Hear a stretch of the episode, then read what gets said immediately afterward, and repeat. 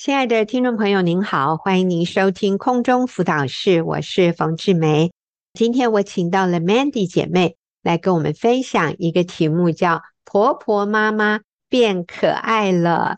Mandy 你好，王姐好，听众朋友大家好。是，那 Mandy 你就跟我们分享你心目中的婆婆和妈妈哈，可能从原来一个你觉得哎呀不是很好相处啊，让你觉得不是那么可爱的情况下，他们怎么突然变可爱了？那你讲给我们听。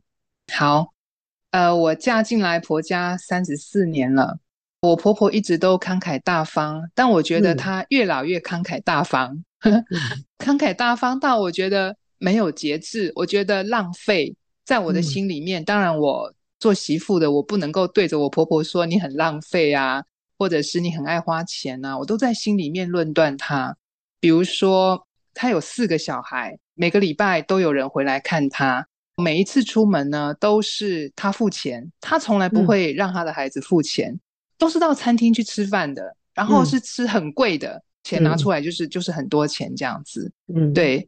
有时候我就会跟我婆婆说：“妈，其实我们年纪越来越大，我们不需要吃这么多。”她说：“没有关系啦，就吃好一点，吃好一点。你只要叫我要吃好一点。”然后也常常觉得你好像把你老公养得太瘦了，你应该把他养胖一点，多给他吃好吃一点的。我都觉得说我们已经年纪快六十了，真的不想吃那么多，所以真的不要去那种要吃很多东西的地方。可是他就是爱花钱，要花钱，嗯、然后。慷慨花钱，还有去年去了养生村，去养生村其实每个月花不少钱哦，哈。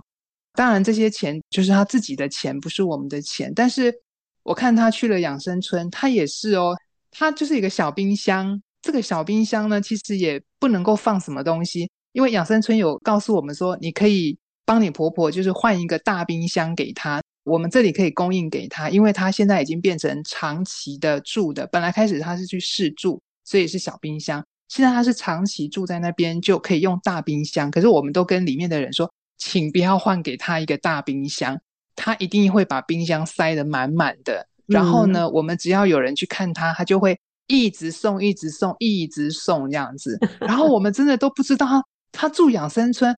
还能够把一堆食物一直搬进来，到底是怎么搬进来的？他说不止送给你们哦，像在养生村，其实它是一个餐旅业的管理，所以其实都会有人来打扫，打扫房间、打扫厕所。他说我这些水果呢，还有我这些零食啊，像波卡之类的啊，我都是预备要送给这些来帮我打扫的人吃的。嗯，对，然后我就会觉得说，妈，这里很贵耶，这些都包括在你的。每个月的这些养生村的费用里面，他们本来就应该要为你做这些，你为什么还要买这么多东西一直送人家这样？而且他买的都是最大颗的水梨，嗯、最大颗的奇异果，最大颗的，他都不会买那种便宜的哦，他都买最大颗，然后把它两个两个装成一袋，人家来就顺手就送人家这样子啊。对，然后今年的敬老金他拿到两千块，他也立刻说啊，这个给你。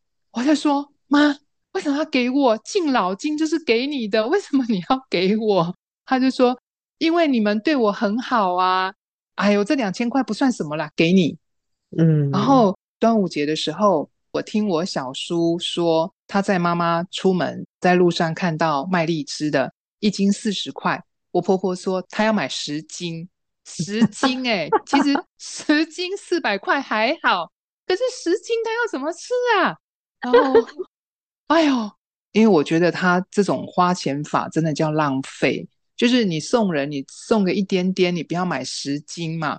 嗯。然后后来我跟我先生去爬山，傍晚的时候，我们就看到那个路边有一摊在卖玉米的，居然卖三根二十块，因为可能快要打烊了，把它回家了，就卖三根二十块，我就买三根来吃，太好吃了，你知道吗？嗯。然后我就跟我先生说。啊，老公，如果我们可以的话，我们可以给他全包了，然后呢，嗯、让他赶快回家休息。突然间，我就想到我婆婆那十斤荔枝，我就想说，嗯、她一定心里也觉得卖的人实在卖的太辛苦了，一斤卖四十、嗯，然后十斤是这么重，才四百块，所以我婆婆一口气买了十斤，买十斤，她不仅怜悯人，还可以到养生村去在端午佳节的时候发给所有她看到的人当一个小礼物。哇，想到这里，我就觉得以前我对我婆婆的那些想法，我真的需要很大的被主修正。诶，我觉得我对我婆婆的看法都不对了。嗯嗯，刚才听了 Mandy 这样的分享，我们常常会看到老人家，然后觉得他们太慷慨，或者花钱太浪费，怎么花钱没有节制。但是有的时候，我们对老人家也会有另外一种。论断呢，或者是我们对他们不太满意的是，相反是觉得他们有一点太小气、太节省、太看不开。Mandy，你是不是也有这样的一个长辈？对，那就是我的妈妈。其实我以前呢，我就觉得我很不爱去靠近我婆婆。你看她这么好，在世人眼中是很慷慨的，可是我也不爱靠近她，因为。靠近她就会让我想要论断她，可是我心里不想论断她，可是我我就好想论断她这样子。那反观我的妈妈呢，我也回家都觉得好有压力。我妈妈其实她很棒，可是在我不懂事的时候，我觉得我都看到她的缺点。我认为太节俭，就是因为我有这样的婆婆，所以我常常在比较我的妈妈。如果今天我婆婆跟她特质是一样的，可能那个比较就不会那么大。可就是我婆婆跟她的差异性太大，所以我常常落在比较的里面。其实我妈妈已经很好了。比如说，嗯、我妈妈跟我们出门吃饭绝对不会付钱，去旅行呢，我婆婆一定会说我出钱。嗯，再贵的房间她都说我出钱。我妈妈呢，一定是都不会出钱，就是我们带她出门玩。嗯对她来说是一个孝顺的表现，她很享受我们孝顺她。嗯、那也因着这样子，所以我变得回家就会觉得有压力。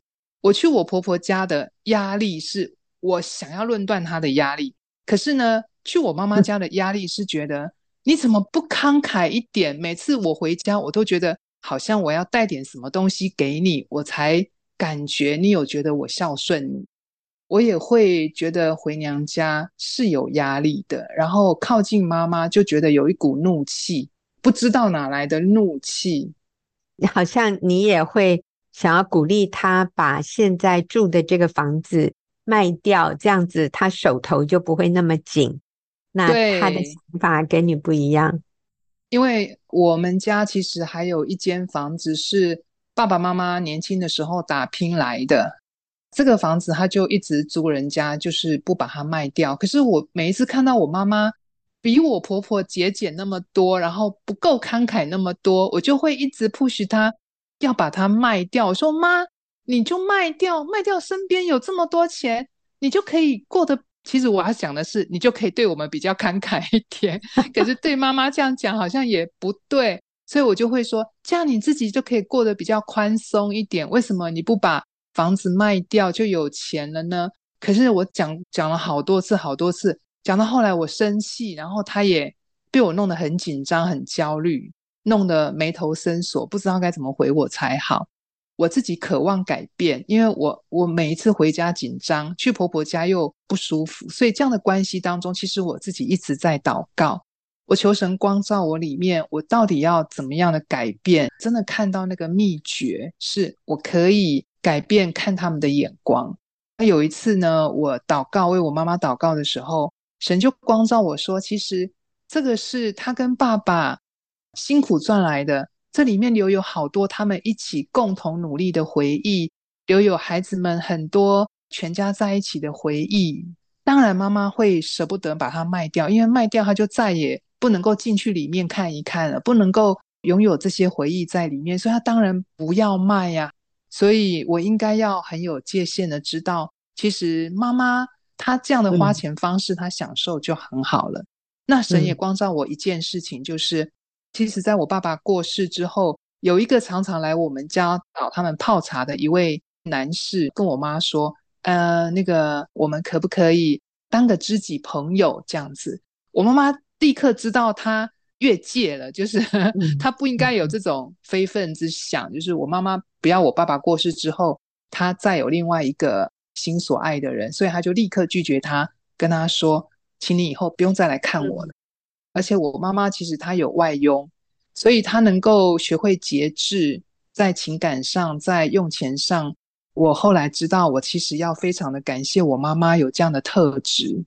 对，反倒我会很担心，如果我婆婆有外佣的话，大概钱都会送给外佣，让外佣花光光。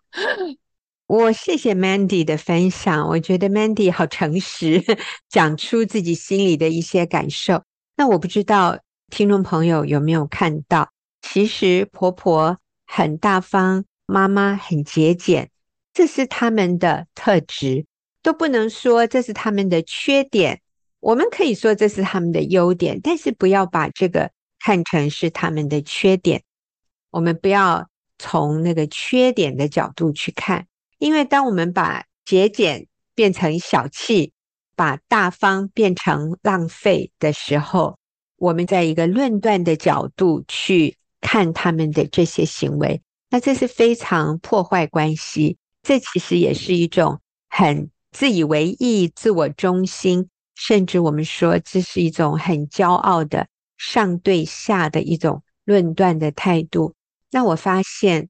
两代相处常常会落在这样的一个陷阱里，有的时候是长辈会在心里论断晚辈，有的时候是晚辈在心里论断长辈。我想我们每个人都要为自己负责，上帝要我们以恩慈相待，存怜悯的心，个人要看别人比自己强，而不是。都看别人不顺眼，然后从心里面觉得，哎呀，好不喜欢哦，好有压力哦。那我们今天的题目是婆婆妈妈变可爱了，那我们也可以说儿子媳妇变可爱了，或者是女婿女儿变可爱了，或者我们的孙子孙儿变可爱了。我们从一个特点、优点的角度来看他们的时候，你就会发现。非常值得我们欣赏、接纳和觉得他们可爱的地方。好，我们休息一会儿哦，然后再回来听 Mandy 的分享。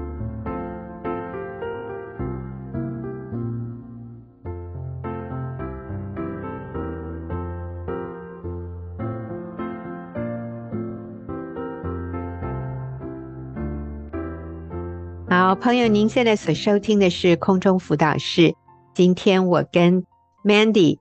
一起分享，她的题目是“婆婆妈妈变可爱了”。所以，Mandy，你跟我们说一下，你透过这样的一个跟婆婆和妈妈的相处，你学到的最大的功课是什么？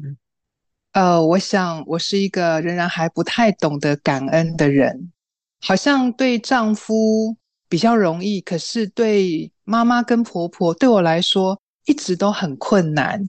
但是我渴望改变，因为我知道这样是不对的，这样的关系是带来不懂得感恩、带来伤害的。对，我渴望跟他们有很亲密的关系，嗯、我心中有一个渴望，所以我常常向神祷告，改变我，改变我。嗯、呃，因为他们真的很好，可是为什么我里面是这么不能接纳他们的本相？啊、呃，上帝给我一个很大的改变的动力，就是向他们感恩。嗯所以我我现在就学习去到我婆婆那边的时候啊，我觉得那个要去的时候要祷告。我现在回娘家，我也是，我就祷告，因为不祷告很容易一句话出来就不好听，或者一个脸色。我记得有一次，我先生跟我说，我觉得你在跟我妈妈讲话的时候有强势。如果以前我觉得我还没有改变之前，我会想跟他辩驳，而且我事后还。告诉我先生说：“谢谢你提醒我，我确实醒察我自己的内心，嗯、因为我不能接纳他，所以讲话都有怒气，会想论断他，所以让人觉得强势的感觉。”我说：“谢谢你提醒我，嗯、我我觉得你对我真好。嗯”所以回娘家现在也是都变了。哎、嗯，我们好需要改变呢。虽然 Mandy 也 啊五十八岁，对。你看啊、哦，我们真的还是需要天天求主帮助我们改变。我下面啊来读一个姐妹她与婆婆的相处，她学的功课。她说，从今年年初婆婆来到我们家里住，已经有八个月了。婆婆和我的成长背景不同，生活方式不同，很多事情都不同。婆婆来到后，按照她的口味来评断我做的菜，不是咸了就是硬了。每天问我今天计划要做什么菜给我丈夫吃啊，然后按照她的想法调整我的配菜与做法，或者直接发指令给我，让我去买她认为我丈夫爱吃的菜或者其他食品。尽管我告诉她有些食物我丈夫可以吃，但是不爱吃，可是她听不进去，坚持认为她更了解她的儿子。在穿衣服上，婆婆常常问我。我丈夫有这个衣服没有？有那个衣服没有？如果没有的话，她就叫我去预备，不管我丈夫喜不喜欢穿。她让我给丈夫出门前穿上她认为能让我丈夫不冷的衣服。但是我知道我丈夫一定不会穿，因为他穿了会觉得很热。我感觉自己的家里仿佛换了女主人，又仿佛公司派了一位督导、监督、管理、指点我的工作。我只有来到神面前祷告，寻求帮助。我被神的话语提醒，我是基督的跟随者，以基督的心为心。基督怎么想，我就应该怎么想；基督怎么看我婆婆，我就应该怎么看我的婆婆。我思想基督是怎么爱我，为我舍己。他做我的燔祭、素祭、平安祭、赎罪祭、赎愆祭。他承担了我一切的不好。替我受一切本该是我所受的刑罚与咒诅，他这位无罪的替我成为罪，好让我在他里面成为神的义，让我可以经历基督和天父合而为一的关系，领受基督的义配得的祝福。很快我就感觉到从神而来的丰盛赦免与无条件的爱充满了我的心，所以我就按照我婆婆的口味去做饭菜。在我丈夫的穿着上，如果我们有不同的意见，我会温柔地和婆婆表达出来，最后尊重我丈夫的选择。我做这些事的时候，我知道我是坐在主身上，我是在回应主的爱。哇！所以你看哈，这个姐妹她在操练怎么样与基督联合，与基督合一。怎么样活出主耶稣的生命来跟婆婆相处？对，婆婆跟她有很多不一样的地方。我看到其实婆婆好爱儿子哦，就是好爱我们这位姐妹的丈夫。她在用她所知道的方式在爱儿子，所以他认为儿子爱吃这个，儿子爱穿这样。我在想，如果媳妇。还有儿子能够从婆婆的角度来看她的所作所为，我想我们对婆婆就有多一点的包容啊。所以这个真的都没有谁对谁错，而是我们愿不愿意有基督的心来爱长辈，来体贴他们跟我们不一样的地方。那另外一个小故事啊，就是我。这两天听到的，有一位妈妈，她是一个单亲妈妈。那有一天，她就煮晚餐要给她的儿子。她这个儿子已经成年了啦，已经在读书，然后一面打工。她妈妈就跟儿子说：“我今天晚上要煮我包的水饺，那你要不要？”儿子就说：“哎呦，你这次包的水饺不好吃啦，啊，那你自己吃。我我想吃泡面。”那妈妈就说好，妈妈就煮了水饺自己吃。吃完了以后，妈妈就说：“那你想要吃什么样的泡面？我帮你去买。”其实儿子可以自己去买啊，但是妈妈也是很爱儿子，他就说：“那我帮你去买你爱吃的泡面。”儿子就指定了他要吃什么日本的牌子的哦，某某一个口味的泡面，然后他就建议妈妈到。他们家附近的哪一家店去买？结果妈妈去了这家店啊，看到那个泡面，妈妈一看觉得太贵了啦。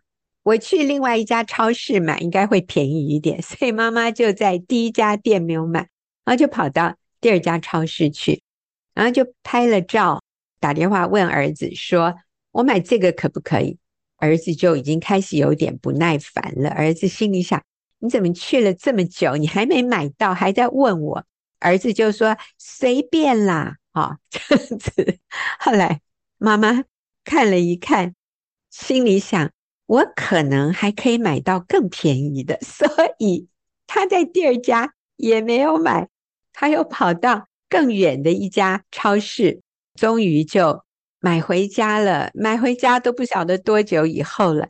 那儿子哦就非常生气，儿子说：“叫你买一包泡面，你这么啰嗦，还问我这么多次，早知道我就叫 Uber 送晚餐给我了，还等这么久。”所以这个儿子啊，里面其实是没有感恩的心。妈妈当然也很受伤，所以妈妈一面煮这个泡面啊，心里一面想。哇，这是枉费哈！我这么疼你啊，你今天还为了一包泡面对我这么凶。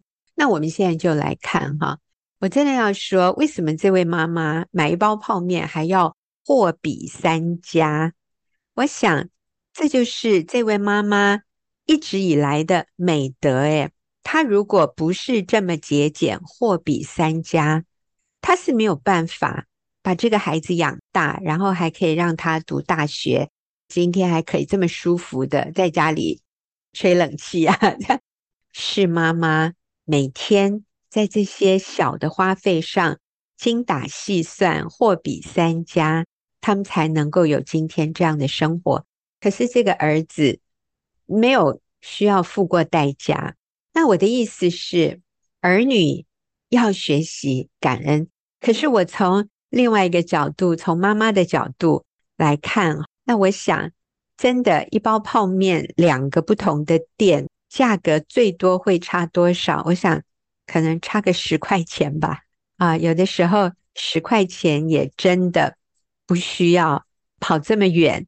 我想，双方都有我们要学的功课。我们真的要知道，我们是在不同的环境里面成长啊，像刚才。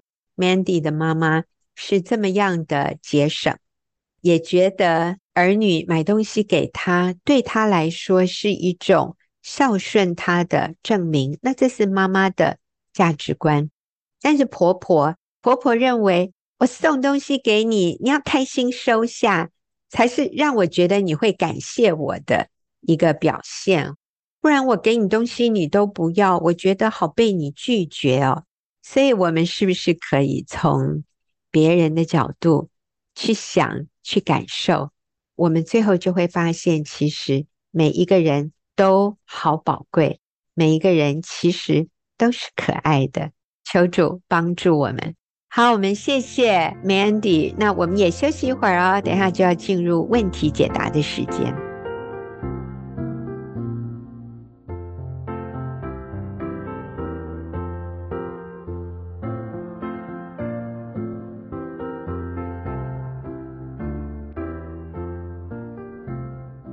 好，现在进入我们问题解答的时间。那今天我请丽华来跟我一起回答问题。丽华也是我们妇女小组的区长。丽华你好，红姐好，大家好。是，好，那我们来看啊，今天前面几个问题其实是同一位姐妹提问的，但是我觉得她的每一个问题都很好，所以我们就一一的来回答。他说：“我先生希望跟我离婚，这个也需要顺服吗？”我觉得很多姐妹会在这一点上就会有一点混淆啊。圣经不是叫我们敬重顺服丈夫吗？那所以如果他要求我离婚，我这个是不是也要敬重顺服他呢？那我们就请丽华来帮我们回答一下。好，好像我以前年轻的时候也问过哈，问过。我先生 要求我能够继续上班，然后我想要当全职家庭主妇，我需要顺服吗？嗯，的确，我觉得当我自己心里不愿意的时候，我就会觉得，嗯，那我是不是啊？我先生讲的这个，我就要顺服。所以其实先是我的心啦，啊，我是不是真的不想要离婚？好，还是我心里也想离婚？所以我就会问，啊，那他要离婚啊？不是我要的，是他要的。圣经教导我要顺服，那我是不是要顺服他？哦，所以我觉得其实是要问自己的心了，是不是坚定，是不是真的清楚真理？那我们来看真理是什么？其实，在马太福音十九章三到八节，这个问题好像远古远古时候法利赛人就问过了。嗯、那个圣经我读一下哈，嗯、那有法利赛人来试探耶稣说：“人无论什么缘故都可以休妻吗？”耶稣回答说：“那起初造人的是造男造女，并且说，因此人要离开父母，与妻子联合，二人成为一体。这经你们没有念过吗？那既然如此，夫妻不再是两个人，乃是一体的了。所以神配合的人不可分开。”法利赛人说：“这样，摩西为什么吩咐给妻子休书，就可以休她呢？”那耶稣说：“摩西因为你们的心硬，所以许你们休妻，但起初并不是这样。”嗯，哦，所以神其实是不赞成休妻、不赞成离婚的，而且神所配合的人不可分开。那我在这里啊，也补充一句：如果我们留意刚才丽华读的这段经文，马太福音十九章第三节的第一句话，他说。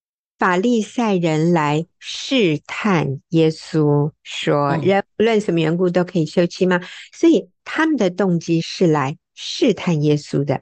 他们好像设了一个陷阱，让耶稣好像是也不对，说不是也不对。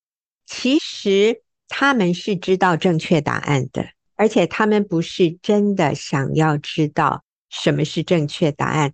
他们是设计了一个轨迹，好像一个一个坑，然后让耶稣跳进去，然后好像被他们抓到把柄。所以法利赛人是来试探耶稣，并不是他们不知道正确的真理是什么哦。啊，所以我觉得一开始丽华做的这样的一个澄清，我觉得也是很好，就是你是。真的因为想要持守婚姻，所以问这个问题，说我需要顺服我先生，因为他要我离婚的，还是你是真的想要持守婚姻，想要更确定？你知道这两个动机其实是不一样的。有的时候是我们自己也想放弃，所以我们就说。是我先生要我离的啊，我要敬重顺服他，所以我不得已，我就只好签字了。这样的一种心态，和说我是很想持守婚姻，那我要怎么来面对这个又要敬重顺服丈夫，这个中间的感觉有一点点矛盾冲突的这个地方，请你们帮我澄清一下。你知道这个提问的动机和刚前面那个是不一样的啊。所以我们现在假设哈，姐妹问这个问题，是因为你想持守婚姻，那你心里有一点不是很确定，这个圣经这两个原则要怎么样摆在一起而不冲突？我们是认为你是真的想明白真理，那我们这样回答你哈。那所以请丽华继续，嗯嗯，所以根据圣经的真理，神说神所配合的人不可分开，所以其实就是坚定。嗯、哦，那我们既然坚定走神的路，神就会为我们负责，他也会为我们在这个重建的路上，他是与我们同行的，所以我们一点都不用怕。很可能在这个过程当中有很多的逼迫，就是先生一直不断的逼逼你要离婚，用哦，我们其实见过很多这种案例，就是先生不断的逼啊，用用打官司啊，用不给你钱啊，然后甚至指控你啊，啊，说你。就是你不跟我离婚，所以怎么样怎么样，很多啊，哈。但是我看到很多姐妹，她们就是有一个愿意持守圣洁，她是持守圣洁，她也不是说她扒着这个婚姻她不放，扒着这个男人不放，不是，嗯，是因为神所配合的人不可分开，而且这是人圣洁的根基，因为神说我是圣洁，你们要圣洁，所以我觉得持守婚姻最主要是持守圣洁。阿门，阿门。好，所以我们在这里，我们不用顺服离婚这样的世界价值观。嗯、好，阿门。对，那我们来看下面一个问题哈。他说，他现在看起来就是一个对家不负责任的丈夫。我身边的朋友都非常气愤，希望我们离婚。要我不要再继续容忍他了，先生也要我不要再继续持守婚姻了，他就只是会离婚的，做什么都没有用。你现在做什么都太迟了。我需要表达我就是不离婚的立场吗？是，嗯，就是坚定表达不离婚的立场。而且真的，我们每次上这个节目讲到类似的问题，我都好喜欢提我们姐妹说的那句话：有救有救都有救。嗯，哎，所以不要灰心。那我们就是坚持我们不离婚的立场。最重要的，其实不离婚。哦，有两种哎，我以前也说过，在节目里面，不离婚有两种，一个是你是报复性的不离婚，还是你是真的是想要挽回你的婚姻或持守圣洁不离婚。那有些人不离婚是因为，哈，既然你在外面乱七八糟，我也不让你好过，就真的是报复性。那所以不离婚之前，首先的是要先改变自己。那改变什么呢？可能你要先改变你看你先生的眼光。那我就举一个例子啊。就是在帮助姐妹的过程当中，有一个姐妹，其实她真的是很不容易。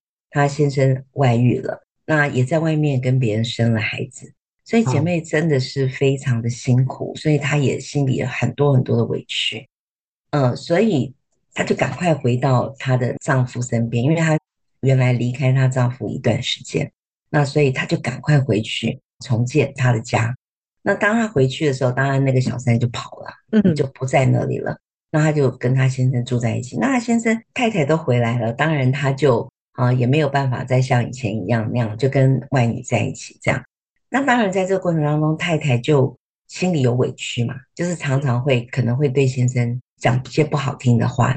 那当他来小组的时候，其实他真的很多的委屈，然后而且跟很多的姐妹都一直说他的。不容易的地方，也说他现在是多么这么糟糕的一个人啊！怎么讲？讲了很多，我当然是很同情他，我也给了他一些安慰。然后后来我说，其实姐妹，你先生真的是一个非常爱你的人，爱你跟爱孩子的人，他从来没有不供应你的经济。那我觉得他是因为在那里胜不过试探，所以他落入了一个罪中。那他其实也很罪疚。好，我说现在我们是要帮助他。从那个罪里面出来，你不要再离开他，然后让他不要有这种试探的机会。那后来那个姐妹我觉得很谦卑，她就很愿意，然后也改变，就是改变自己。她就从她自己改变，她不再一直看她先生是不好的。他们的婚姻重建非常快，大概一两年的时间就没事了。然后现在家庭幸福美满。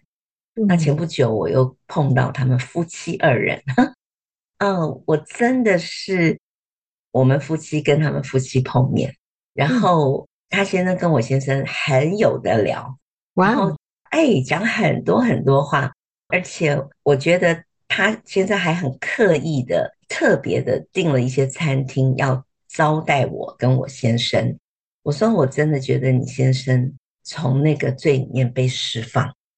我说因为他完全知道，我都知道他过去，嗯。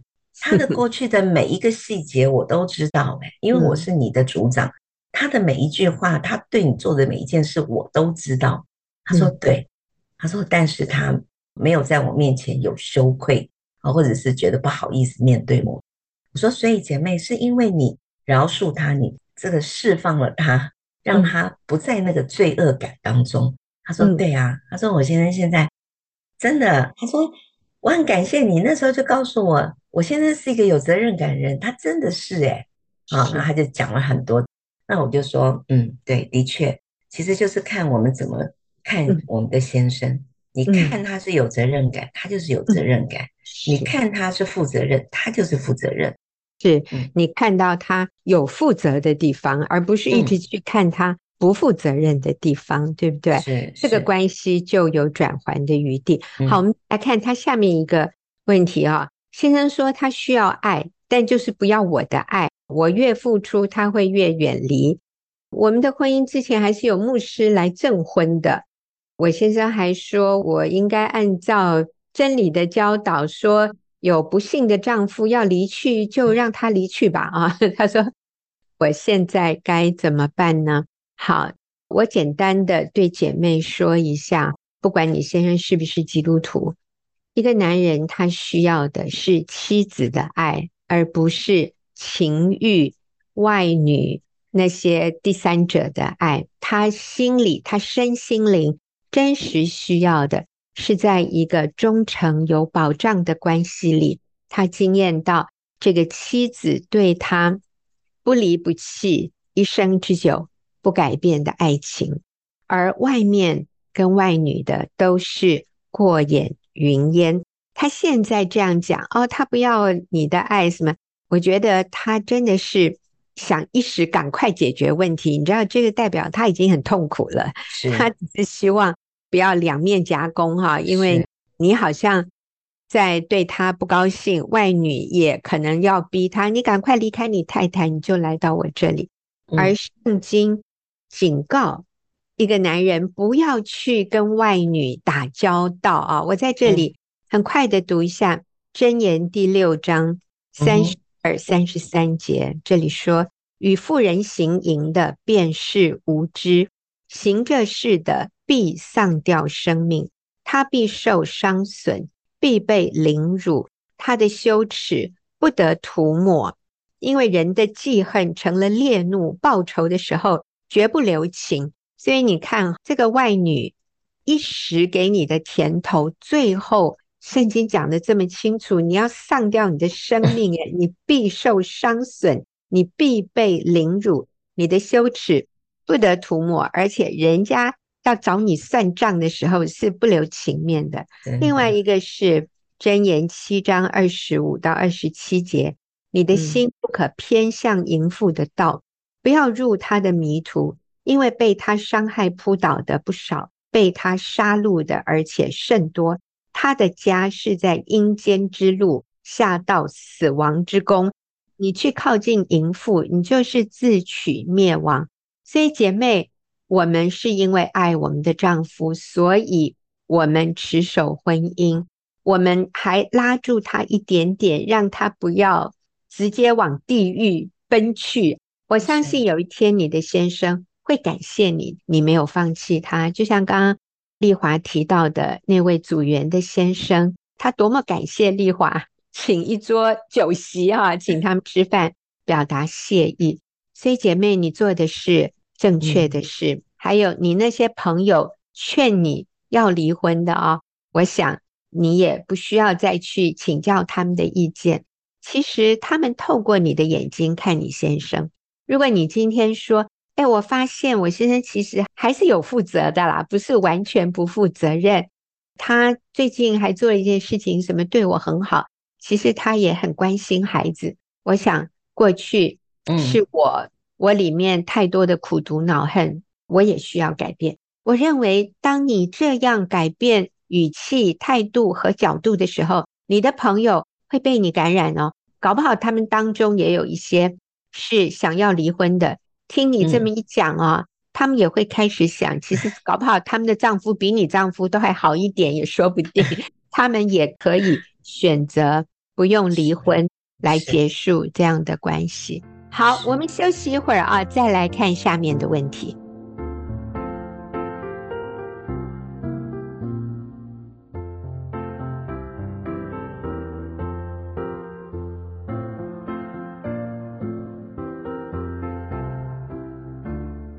我们现在来看下面还有一题哈。我的先生说他的外遇是因为我不离婚害的，连我的公婆都说一定要弄到这么难看吗？那我持守坚持，该怎么继续下去呢？好，请丽华。嗯，这个好像是从亚当夏娃开始哈就有，嗯，就是一犯了罪就开始推卸责任。创世纪三章八到十三节里面。他说：“天起了凉风，耶和华在园中行走。那人和他妻子听见神的声音，就藏在园子的树木中，躲避耶和华的面。那耶和华呼唤那人，对他说：‘你在哪里？’他说：‘我在园中听见你的声音，我就害怕，因为我赤身露体，我便藏了。’耶和华说：‘谁告诉你赤身露体呢？莫非你吃了我吩咐你不可吃的那树上的果子吗？’”